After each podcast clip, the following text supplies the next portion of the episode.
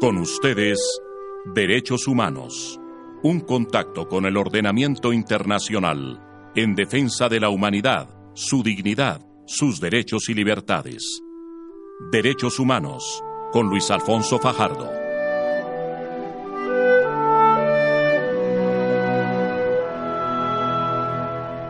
Queridos oyentes, eh, muy buenos días. Bienvenidos a este nuevo programa de Derechos Humanos, aquí en La Voz del Derecho.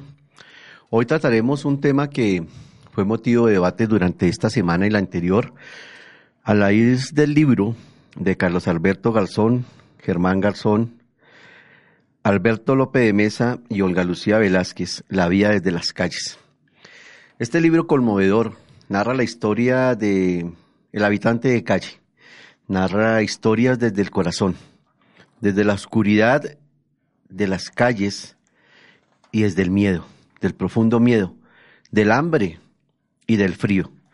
Este libro nos permitió hacer varios eh, eventos y también es el punto de partida de un evento que se realizará aquí en la ciudad de Bogotá, que se llama el Festival del Ñero, donde habrá música, poesía, donde se va a reivindicar la calle como un espacio democrático, como un espacio libre, como un espacio donde confluyen la pluralidad no solamente de pensamientos, sino de formas de habitar esa calle. Y a raíz justamente de este, de lanzamiento del libro, varias acciones están ocurriendo en la ciudad. La Clínica de Interés Público Internacional presentó unas medidas cautelares ante la Comisión Interamericana de Derechos Humanos para intentar proteger la vida y la integridad física de los ciudadanos habitantes de calle. No sabemos en realidad porque no hay cifras oficiales, porque no se ha realizado un censo realmente serio cuántos habitantes de calle hay en la ciudad de Bogotá. Algunos dicen nueve mil, Secretaría de Integración Social. Otros dicen quince mil. Cuando hablamos con el Ministerio de, cuando hablamos del Ministerio de, de Salud, cuando hablamos de la Policía Nacional, tiene registros más o menos de 26 mil. ¿Qué pasa con las cifras? ¿Cómo puede un alcalde tener una política pública creíble si no tiene siquiera el número total de habitantes de calle que hay en esta ciudad? Claro, nosotros entendemos que es una población que fluctúa, flotante, una población que es itinerante, pero claro que hay metodologías de investigación que nos permitirían saber cuál es la magnitud de la realidad del habitante de calle, porque solamente así podremos construir políticas públicas.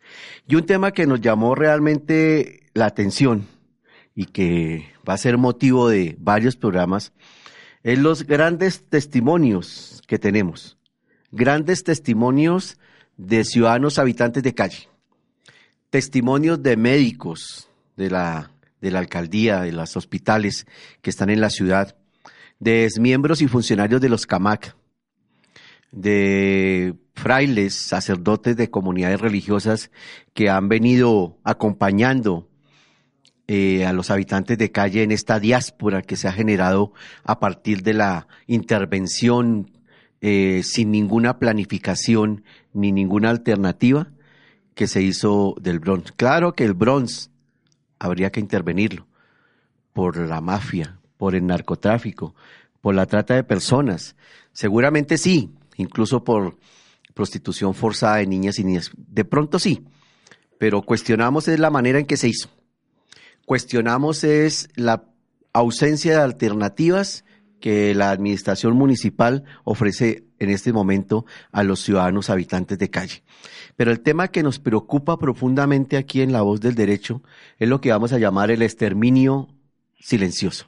El exterminio silencioso es que tenemos testimonios, cifras que nos dicen que algo está pasando en la calle, que grupos y escuadrones de la muerte, de pronto financiados por buenos seres humanos, padres de familia, personas que creen que estas personas deben, deben irse de la ciudad o deben morir.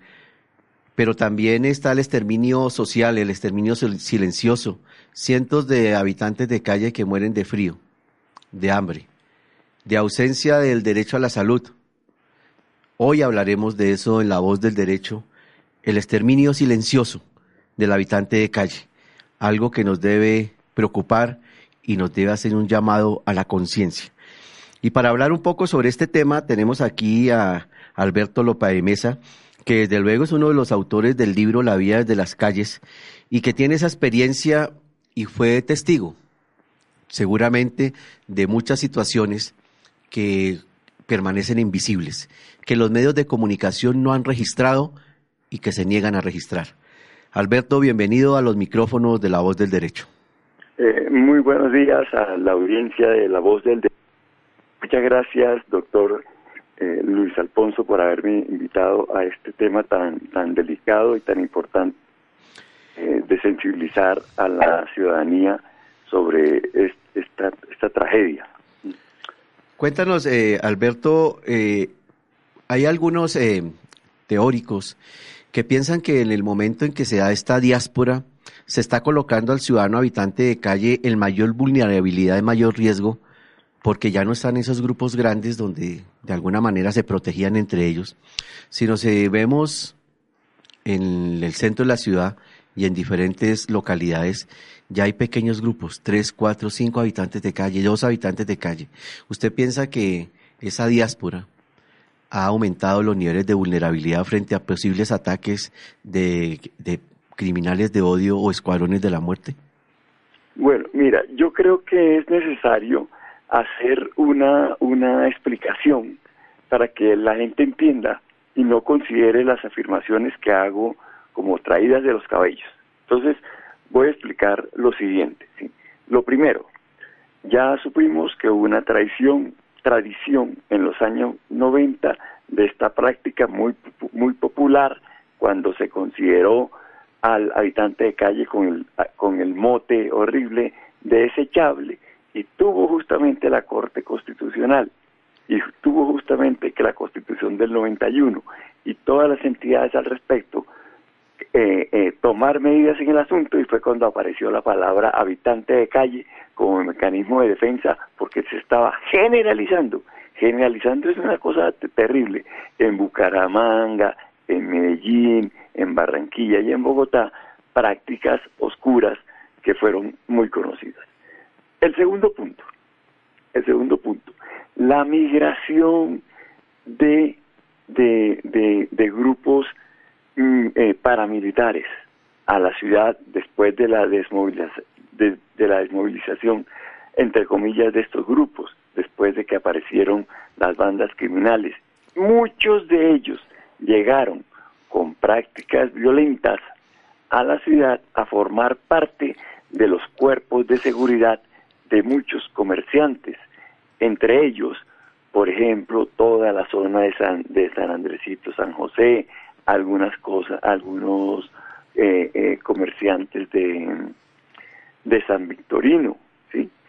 El, el, el, eh, se integraron a, cuerpos normales de seguridad como, como que conocíamos como, se me escapa ahorita el nombre que practicó en Victorino exactamente, ya me acuerdo. Lo cierto es que estos grupos, estos, estas personas, tenían una formación de la, de la violencia, de lo bélico absolutamente interiorizada. Bastaba con que el patrón les dijera, mire, tengo un problema de habitantes de calle frente a mi almacén, por favor ayúdame con eso para que la clientela no se me espante. Y la reacción de él, espontánea, es lo que había practicado en el campo, es la violencia, la violencia, los hechos a patada o a plomo, ¿sí? Esa práctica aún se sigue, se sigue usando y ahorita lo explicaré por qué. El tercer punto es, en efecto, la manera en que Peñalosa en el cartucho y ahora en el Bronx practicó el desalojo. Eso lo visualizó y lo interiorizó la ciudadanía normal como una reacción de limpieza, digámoslo así, de un lugar, de una zona violenta, que lo aplaudió, los medios de comunicación lo aplaudieron y eso crea en el inconsciente colectivo, doctor Luis Alfonso, una mentalidad de que así deben hacerse las cosas con esta población. Cuando yo como ciudadano veo que la misma institución procede de esa manera para lograr un objetivo inhumano como lo es, pues yo también usaré por mis medios con esa mentalidad de autodefensa que se, que se prosperó tanto en, en, en, gobiernos anteriores, ¿sí? Entonces yo digo, ah, pues yo también tomo la ley por mis manos con este estilo de cosas. Así, cuando eh, consecuente a la diáspora que generó el desalojo del Bronx, a barrios como Veraguas, por decir algo, ¿sí? Muchos visualizamos, muchos visualizamos muchachos con pasamontañas y tapándose la cara, con garrotes, diciendo, váyase aquí, Gamín, váyase aquí, Ñero, no lo quiero ver. ¿Sí me entiendes? ¿Sí? Entonces, lo que quiero que entienda la audiencia es que el caldo de cultivo, con todas estas incidencias, está perfecto para que prosperen esas, esas prácticas eh, malignas, perversas y oscuras. Y está sucediendo. Está sucediendo porque no hay, no hay manera de comprobar que si uno encuentra a una persona en medicina legal, NN, eh, con un tiro, no es una riña callejera, no es una riña callejera quien haya muerto de un tiro. Quien haya muerto a golpes raros no es una riña callejera, es un ataque selectivo, eh, eh, violento en concreto para deshacerse de esa persona. Es esas las cosas que a mí me parece que lo que usted está adelantando es muy importante porque esas, las prácticas perversas de, desaparición se están haciendo, se están haciendo en el centro, se están haciendo en Chapinero, entre las calles, se, lo digo así públicamente porque lo sé, entre las calles 60 y 57 sobre el separador aparecieron el mes pasado han aparecido dos muchachos muertos, dos muchachos muertos asegurados por los mismos comerciantes del lugar. ¿Sí? El uno dijeron que lo atropelló un transmilenio, ¿sí? me, explico, y el, y el otro eh, eh, con golpes en la cabeza. Entonces, no sé, hay que, hay que pararle bolas a este asunto porque, porque es una, una la, es la, prosperidad de, de cosas indebidas. Bueno, Alberto, eh, eh, tenemos eh, una, una preocupación adicional y es que realmente no hay unas cifras consolidadas. Medicina Legal nos, nos hace un reporte sobre unas cifras de mm, ciudadanos habitantes de calle muertos de manera violenta. la policía da otras cifras de de personas de la calle, habitantes de calle eh, muertos, que esto fueron publicados por el informe Bogotá Cómo Vamos. Pero también hay unas cifras preocupantes de organizaciones que están trabajando día a día con el habitante de calle. Y no sabemos plena certeza, justamente la preocupación nuestra, aquí desde los micrófonos de la voz del derecho, es saber cuál es la realidad de las muertes del habitante de calle. Porque estaríamos, eh, estaríamos eh, frente a un hecho que realmente se puede prevenir. Si todo indica a que los escuadrones de la muerte y las eh, personas que, que, odian al habitante de calle, los criminales de odio, están nuevamente haciendo este tipo de actividad, el llamado nuestro es a, justamente a prevenir que esto se convierta en un exterminio. Estamos a, tiempo de evitar ese exterminio, La siguiente invitación quisiera hacer la siguiente invitación justiciera. En todos los hogares de la Secretaría de Integración Social y de IDIPRON, ¿sí? a las entradas donde, donde los, los muchachos entran o los habitantes de calle entran a recibir el servicio, hay unos cartelitos, hay unos cartelitos que la hermana de alguno de ellos o el papá pone y dice se busca, ¿entiendes? La Secretaría de Integración Social ni IDIPRON tienen una oficina que se ocupe de estas búsquedas. Simplemente cumple con la con la con la condición de permitir que se pegue ese papel en su cosa, pero no hay ninguna persona, ni un trabajador social, ni un representante de la policía, ni nada que diga, bueno, muestre a ver cómo hacemos para ubicar a esta persona, porque su tarea es la asistencia y mostrarle a la ciudadanía que sí están transformando vidas y que etcétera, etcétera. Entonces, toda la pantalla para, para mostrar que, que sí resolvieron de la, de, la diáspora y del, y, del, y del abuso. Pero en concreto, si tú miras, mínimo tres o cuatro eh, eh, eh, papeles en casi todas, ya los he visto, donde dice se buscan, dan el dirección, el teléfono, la foto de la niña, del muchacho, de la muchacha, que no encuentran. ¿sí? Hay una cosa tremenda y es que como realmente el muchacho llega a la calle con apodo, con alias, con, o sea, nos, en la calle lo bautizamos, si, si le vimos pecas le decimos pecas, si le vimos gafas le decimos gafas, y su nombre de pila no es el usual. Entonces, una vez se desaparezca, es muy difícil saber a quién nos referimos. Las búsquedas de los padres, que, porque parte de la, de la de las causas de la habitabilidad en calle, además de la pobreza absoluta y de la es la disfuncionalidad familiar en ciertos cordones y lugares de miseria, donde el papá se desentiende, ¿sí? Entonces, eh, no hay, no hay, eh, se dificulta un poco. Yo creo que el acompañamiento de medicina legal, de la policía, de esta institución y de los interesados en averiguar sobre esa realidad debe ser una exigencia, doctor Luis Alfonso, para, para, para lograr resolver lo que, a lo que usted me invita. Ok, bueno, pues desde los micrófonos de la voz del derecho eh, estamos eh, tratando de denunciar esta situación justamente porque no hemos encontrado una respuesta eh, acertada sobre el número real de ciudadanos habitantes de calle que mueren eh, mensualmente, anualmente en la ciudad. Y este debe ser un motivo de preocupación. El hecho de que hayan 60, 70 personas, ciudadanos de esta ciudad, que mueren por diferentes circunstancias, algunas de, de ellas por ausencia y negación de sus mínimos vitales, de los derechos que el Estado les debería otorgar por ser reconocidos como grupos en condiciones de vulnerabilidad, pero también de esas muertes violentas que la teoría que tenemos es que se están consolidando, se están formando nuevamente los escuadrones de la muerte que seguramente pagos por por diferentes actores de la sociedad colombiana están volviendo nuevamente y, y la dificultad de ubicar este, este, esta sistematicidad es justamente porque ahora están en grupos pequeños, pequeños grupos de dos o tres personas. Ahora más adelante haremos algunas cifras que tenemos eh, sobre los estudios que hemos venido adelantando, pero justamente Alberto, de eso se trata y, y como siempre te agradecemos. ¿Y cuál sería como la, la, la estrategia para prevenir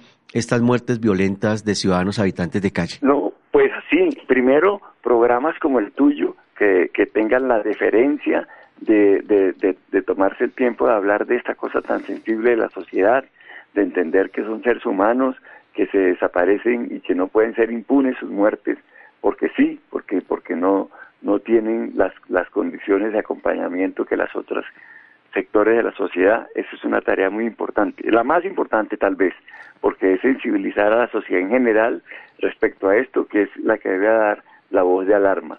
La otra es adelantar ya medidas directas contra, contra las instancias responsables del asunto. Yo insisto en que, en que me parece muy loable que sigas tú fregándole la vida a medicina legal y hay que acercarse a la policía y si en efecto el código de policía tiene una postura ética, como, como dicen que lo tiene, pues entonces con más veras tiene que velar por la seguridad eh, del ciudadano más frágil. Eso es lo que yo creo. Bueno, Alberto, muchas gracias y estos micrófonos están siempre abiertos a las denuncias, a los informes, a cualquier otra eh, situación que puedas tener. gracias, muy amable. Un abrazo. Hacemos una breve pausa. La voz del derecho. Hoy un exterminio silencioso, la vida y la muerte de los ciudadanos habitantes de calle en la ciudad de Bogotá. Ya volvemos. Atención. Los audios de la voz del derecho están ahora en el podcast de iTunes. Ingresa desde tu smartphone Apple y suscríbete al podcast de La Voz del Derecho. Escucha con fidelidad y buen sonido los programas y debates que transmitimos. La voz del derecho. Una radio de temas y propuestas.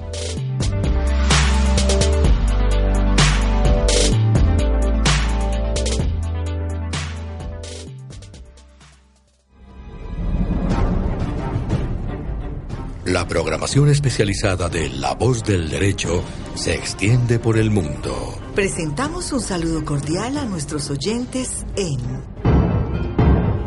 Irlanda, Portugal, Austria, Suiza, República Checa, Egipto, Indonesia, Líbano, Filipinas, Puerto Rico, Bélgica, Bielorrusia. La voz del derecho. Presencia múltiple con oyentes en todas partes. Estamos convencidos de la importancia que tiene la radio para forjar el criterio y la opinión pública. Y sabemos que la tecnología en el siglo XXI es el mejor vehículo actual para la comunicación y el diálogo. La voz del derecho.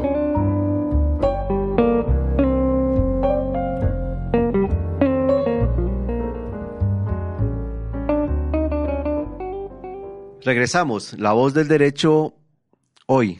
El exterminio silencioso. Un exterminio silencioso de ciudadanos habitantes de calle. Esta es la denuncia que queremos hacer hoy desde los micrófonos de la voz del derecho a raíz de investigaciones recientes y de denuncias. Basta decir que en los libros publicados recientemente por el Centro Nacional de Memoria Histórica dan cuenta que entre 1988 y junio del 2013 fueron asesinados en Bogotá 23 mil eh, un porcentaje del 23.80% de todos los habitantes de calle que murieron en, en el país. De estos eh, tienen caracterizados con un nombre que no nos gusta para nada y que pedimos a la audiencia no volver a utilizar, que son grupos de limpieza. Grupos de limpieza, 78 grupos que, según el informe, operaban en, en la ciudad. De estas eh, cientos de denuncias, cientos de denuncias se han hecho. El informe del Centro Nacional de Memoria Histórica, que se llama Un crimen mal llamado limpieza social, da cuenta que justamente ha sido una práctica sistemática. Una práctica sistemática en estas ciudades intolerantes, en estas ciudades excluyentes como son las capitales de los departamentos de la ciudad de Bogotá. Medicina Legal nos reportó que en enero a septiembre de 2016 fueron muertos en el país, en el país 203 ciudadanos habitantes de calle, de los cuales 56 sucedieron en Antioquia, dos en Atlántico, pero Bogotá tiene la segunda tasa del país. 32 ciudadanos habitantes de calle murieron entre enero a septiembre del 2016.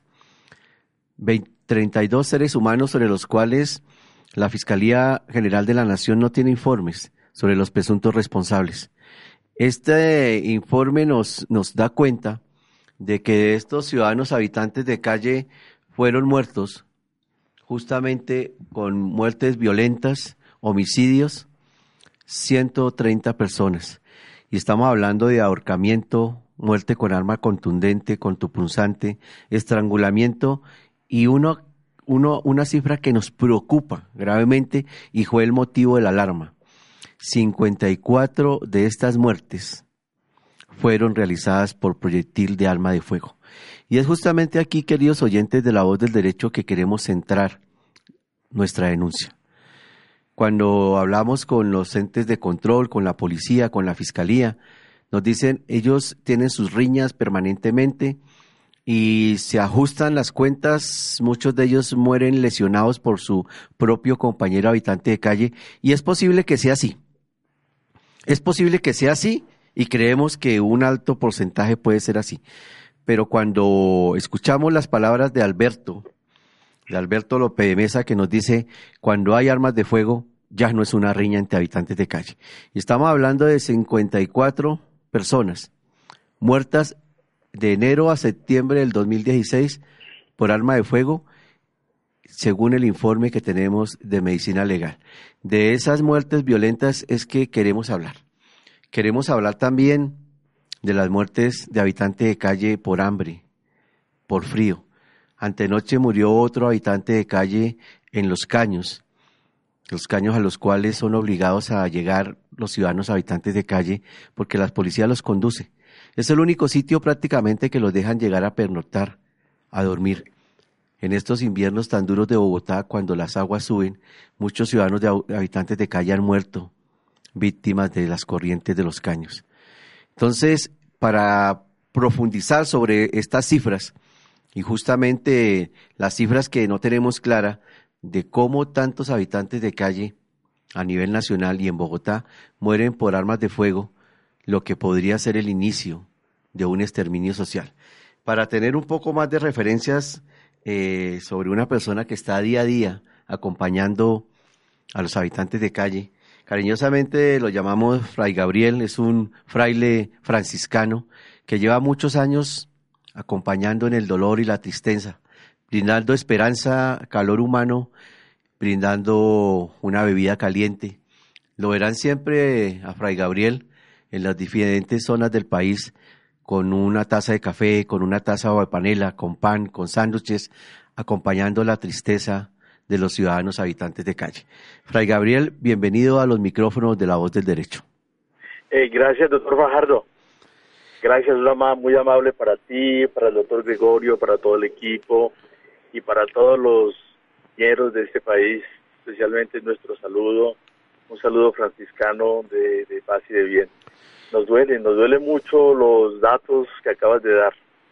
Mi papel precisamente no es un papel policivo, sino un papel humanitario, que es lo que yo creo que nos hace falta en esta ciudad y en Colombia, porque ya estaríamos hablando de más de 100.000 habitantes de calle, como una ciudad prácticamente, eh, viviendo estos seres humanos en condiciones infrahumanas, tan dolorosas, tan tristes, que ya podríamos hablar en Colombia y en Bogotá especialmente de un genocidio una persecución sistemática a un grupo muy particular, que son los habitantes de calle, que también son los herederos de esta violencia de Colombia, porque muchas de las situaciones que viven los habitantes de calle es una herencia de la violencia sistemática, estructural, directa e indirecta en que vivimos en Colombia. Eh, Fraile, estamos mirando las cifras de medicina legal, cifras pues que nos, nos alertan pues que de estos 203 habitantes de calle que han sido muertos en, en, Colombia entre enero y septiembre, que casi el 54% de ellos han sido muertos por armas de fuego y que en la ciudad de Bogotá de estos de estos 54 eh, corresponde prácticamente casi al 35%, estamos hablando de 32 personas. Esas 32 personas sobre las cuales no hay investigaciones. Pero creemos que es una cifra, que es un subregistro y usted que está escuchando todos los días testimonio puede dar fe de más o menos qué está sucediendo y cuáles serían las cifras reales de este exterminio silencioso, Fray Gabriel.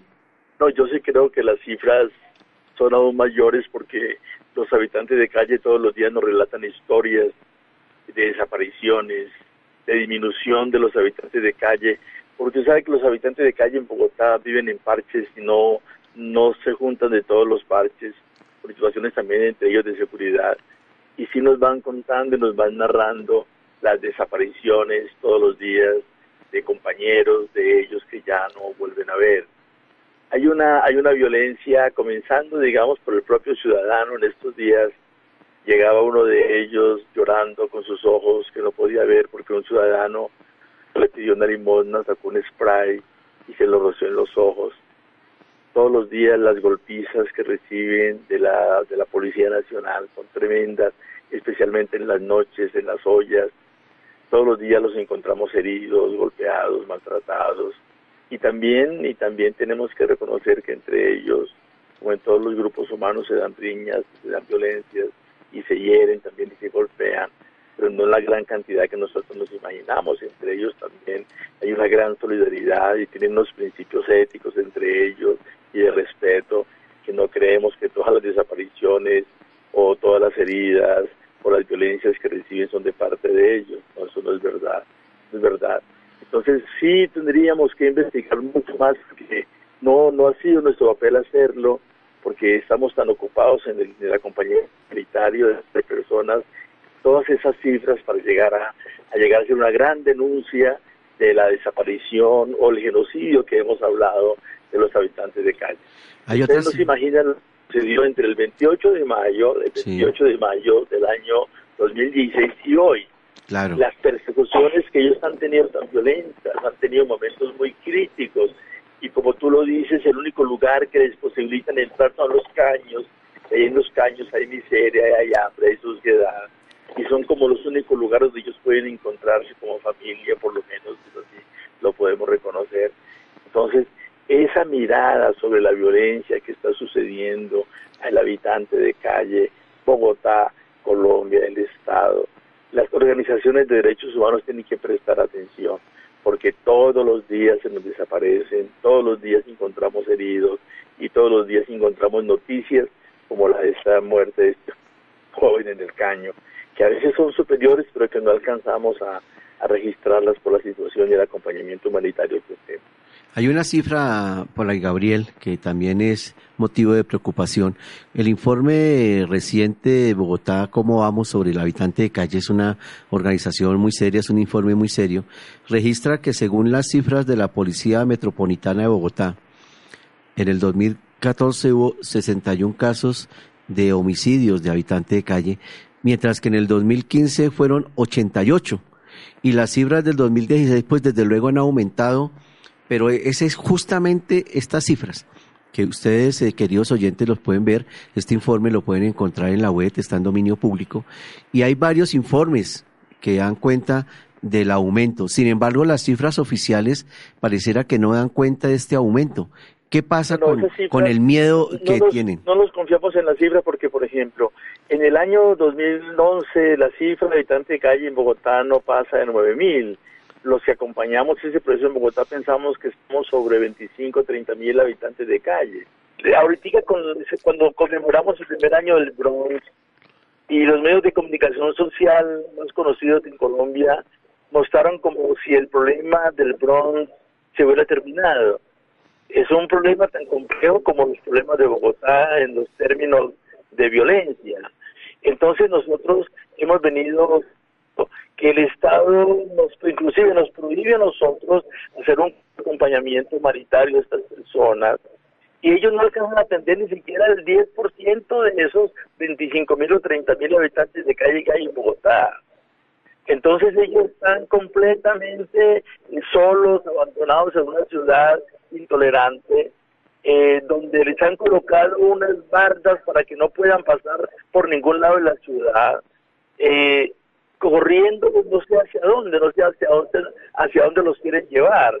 Entonces esa es una violencia que incita el mismo Estado para que los vecinos, cada vez que llega un grupo de habitantes de calles, pues se armen de palos y se armen también de varillas y los saquen y los golpeen. Entonces ellos no tienen dónde ir. Y cuando nosotros tratamos de acompañar a esos habitantes de calle lo más mínimo, porque el pan y el café que ofrecemos es como un pretexto para poder abrazar, para poder acompañar, para poder oír, para saber sus nombres, para saber sus historias y poderlos ubicar el que quiera salir adelante, pero el Estado ni siquiera es capaz de atender el 10% de esos 25 mil habitantes. Entonces es una, si es una violencia incitada de parte del Estado y les coloca inclusive unas condiciones tan erróneas y unos proyectos de programas tan descontextualizados que no le permiten a una persona de esa salir adelante. Y cuando otros tratamos de acompañar y de apoyar, entonces la policía nos molesta, como es el caso mío, me molestan con mucha frecuencia, porque reunimos los habitantes de calle inclusive para dar información pedagógica sobre lo que ha dicho la Corte sobre ellos y sobre sus derechos, porque son ciudadanos con derechos. Lo que ahora solamente tenemos son objetos de violencia, objetos de violencia de parte del Estado y de muchos ciudadanos que no han podido comprender que ese es un problema estructural al cual todos tenemos que tener una mirada diferente y conocer el drama en que viven estas personas humanas. Bueno, Fray Gabriel, eh, queríamos eh, conversar con usted porque sabemos que hay muchas personas empeñadas en la causa de la protección de los derechos de los ciudadanos habitantes de calle y puede contar con los micrófonos de la voz del derecho y con todo nuestro cariño de acompañar las diferentes actividades que ustedes están organizando. Nos contaban también que estaban programando el Festival del Ñero como un espacio de encuentro, de tolerancia, de pluralismo. ¿Tiene alguna información sobre este festival, querido fraile? Sí, sí, va, va muy adelante la organización del Festival del Ñero como una forma también de que visibilicemos estos seres humanos, los veamos también como nuestros hermanos y nuestros colombianos, que los veamos también como unos actores de paz, porque ahí encontramos gente gente maravillosa. Entonces la ciudad, y tenemos que hacer todo una, una, manera pedagógica de que la ciudad no vean ellos los bandoleros, o que no caigamos en la distracción que dice el Estado, que la inseguridad en Bogotá es por los habitantes de calle, no sean, no sean ilusos. No, la inseguridad en Bogotá es por los asuntos estructurales. No hay trabajo, no hay acogida a los pobres, no, la Bogotá humana se nos olvidó la Bogotá de la cultura se nos olvidó y entonces aquí es una propuesta de garrote y de bolillo y de, represión y no hay absolutamente una mirada pedagógica de acogida que es lo que muchos ciudadanos de Bogotá estamos tratando. Y yo sí quiero hacer un llamado a todos mis colegas sacerdotes, a los obispos de esta ciudad, a las comunidades religiosas. Nosotros, este es un compromiso que tenemos como cristianos de acoger al pobre, acoger al que está marginado. Nosotros no tenemos otra cosa que hacer sino servir a los pobres. Esa es nuestra misión y como franciscanos ese es el mensaje que quiero dejar de paz y de bien a todos los bogotanos, a las entidades del Estado, para que miremos a estos hermanos con un corazón totalmente diferente. Bueno, Fray Gabriel, usted nos hizo recordar aquellos momentos en que las comunidades religiosas y la iglesia tomaron la opción por los pobres y creo que, que es bien necesario su llamado, querido fraile. Que recordarle, recordarle de nuevo a la iglesia sencilla, a la iglesia de los pobres. Nosotros, por ejemplo, tenemos muchos lugares en Bogotá, muchos conventos subutilizados. Tenemos muchas obras, tenemos universidades de la iglesia, tenemos obras de la iglesia, tenemos grandes intelectuales y pensadores de la iglesia. Queremos una palabra de la iglesia sobre este problema. Hasta ahora no hemos oído una palabra sobre este asunto y quisiéramos oír a nuestro cardenal, quisiéramos oír a nuestros obispos, quisiéramos oír a los ministros provinciales de las comunidades para que hablen sobre los pobres en Colombia y cómo nuestra única misión como sacerdotes no es otra, no es otra sino anunciar el Evangelio y a los pobres. Bueno, Fray Gabriel, con ese último mensaje tan tan conmovedor que nos recuerda justamente esos, esos proyectos de filosofía que hubo años 80, 90 y comienzos del 2000. Y como siempre, estos micrófonos son suyos. Cualquier denuncia que usted quiera hacer, cualquier informe, aquí en La Voz del Derecho siempre estaremos para, para recibirlo y para escucharlo. Muchas gracias. Valdría la pena también invitar estos días al doctor Molina, tú lo conoces. Él tiene unas denuncias muy serias, sí, sí, preciosos que podríamos también escuchar al doctor Molina y a todo este equipo eh, de, personas, ciudadanos que estamos trabajando en, esta parte humanitaria. Bueno, Fray Ariel, eh, muchas gracias y quedamos en contacto. La voz del derecho. Para todos. El exterminio silencioso de los ciudadanos habitantes de calle. Ya regresamos con las conclusiones. Los siete pecados de la civilización occidental son una política sin principios, un comercio sin moralidad, una riqueza sin trabajo, una educación sin carácter, un placer sin responsabilidad, una ciencia sin conciencia, un culto sin sacrificio. Mahatma Gandhi. Les habla Sergio Reyes Blanco. Los invito a escuchar debates constitucionales los sábados a las 12 del día con repetición a las 12 de la noche y los lunes a las 7 de la mañana y a las 7 de la noche hora de Colombia. Los grandes temas, los grandes debates, con especialistas en derecho constitucional y en ciencia política. Un espacio para la crítica respetuosa. Debates constitucionales en La Voz del Derecho.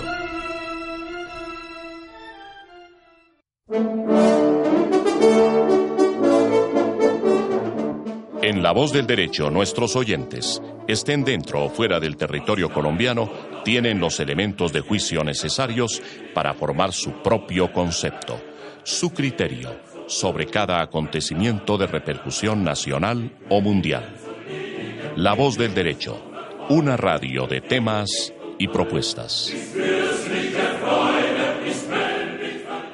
Algunas conclusiones de este primer programa. Desde luego sobre este tema, no solamente les iremos contando los resultados de las medidas cautelares que hemos solicitado ante la Comisión Interamericana de Derechos Humanos para la protección de la vida y los derechos de los ciudadanos habitantes de calle Bogotá, sino también de un grupo que se ha ido creando bajo el nombre Conmemoración. Conmemoración significa que después de un año de la improvisada, eh, improvisado operativo de desalojo del Bronx, y insistiremos en improvisado, porque está bien que se ataque las mafias, que se proteja a los niños y las niñas, que se proteja a los ciudadanos habitantes de calle adictos. Pero ¿dónde están los resultados? Solamente un proyecto urbanístico que va a valorizar por mil esos predios que costaban muy poco. Señor alcalde de Peñalosa, ese es su proyecto para el ciudadano habitante de calle. Y queremos algunas conclusiones en este primer programa. Una primera conclusión es que nos alarma que no haya unas cifras únicas sobre las muertes y los homicidios de los ciudadanos habitantes de calle. Unas cifras son de la policía, otras cifras nos cuenta medicina legal, otras cifras nos cuentan los informes de Bogotá, cómo vamos. El reciente informe de, de una organización tan importante como Parces, que se ha dedicado a este tema por más de tres o cuatro años, nos refleja también otras cifras de ciudadanos habitantes de calle muertos. Cuando hay una dispersión tal de cifras, tenemos que preocuparnos. Algo está sucediendo y justamente es el momento de prevenir, prevenir un exterminio directo de escuadrones de la muerte, de grupos criminales de odio que con intolerancia y exclusión ven al habitante de calle como su enemigo no como una víctima, como realmente es, sino como su enemigo. El segundo gran conclusión es justamente llamar la atención a la Fiscalía. Señor Fiscal General de la Nación, con el debido respeto, queremos resultados de las investigaciones, por lo menos de estos 54 homicidios con armas de fuego de ciudadanos habitantes de calle. Y queremos que nos diga quiénes son los responsables, porque la justicia tiene un fuerte poder de disuasión. Cuando encontramos y condenamos a los presuntos responsables de estos crímenes, esas condenas dan un mensaje de que estos crímenes no pueden quedar en la impunidad. Entonces necesitamos resultados de las investigaciones. Y el tercer elemento, la tercera conclusión es a la Policía Metropolitana de Bogotá. ¿Dónde quieren llevar al habitante de calle? Lo tienen rodeado de vallas, lo tienen aún en los caños, no quieren que esté en la calle, la calle es un espacio público. Los ciudadanos habitantes de calle tienen una manera de apropiarse de las calles, diferente a la nuestra, pero sigue siendo un espacio público. La tragedia del ciudadano habitante de calle, señores de la Policía Metropolitana, debe ser motivo de preocupación por parte de ustedes, porque 74 ciudadanos habitantes de calle, 88 ciudadanos habitantes de calle muertos, en el año 2014-2015 le lleven llamar la atención de que algo está sucediendo en la ciudad. La voz del derecho, un exterminio silencioso, la vida y muerte de los ciudadanos habitantes de calle Bogotá. Los esperamos en una próxima ocasión. Gracias. Escucharon Derechos Humanos, un contacto con el ordenamiento internacional en defensa de la humanidad su dignidad, sus derechos y libertades. Derechos Humanos, con Luis Alfonso Fajardo. Una presentación de La Voz del Derecho.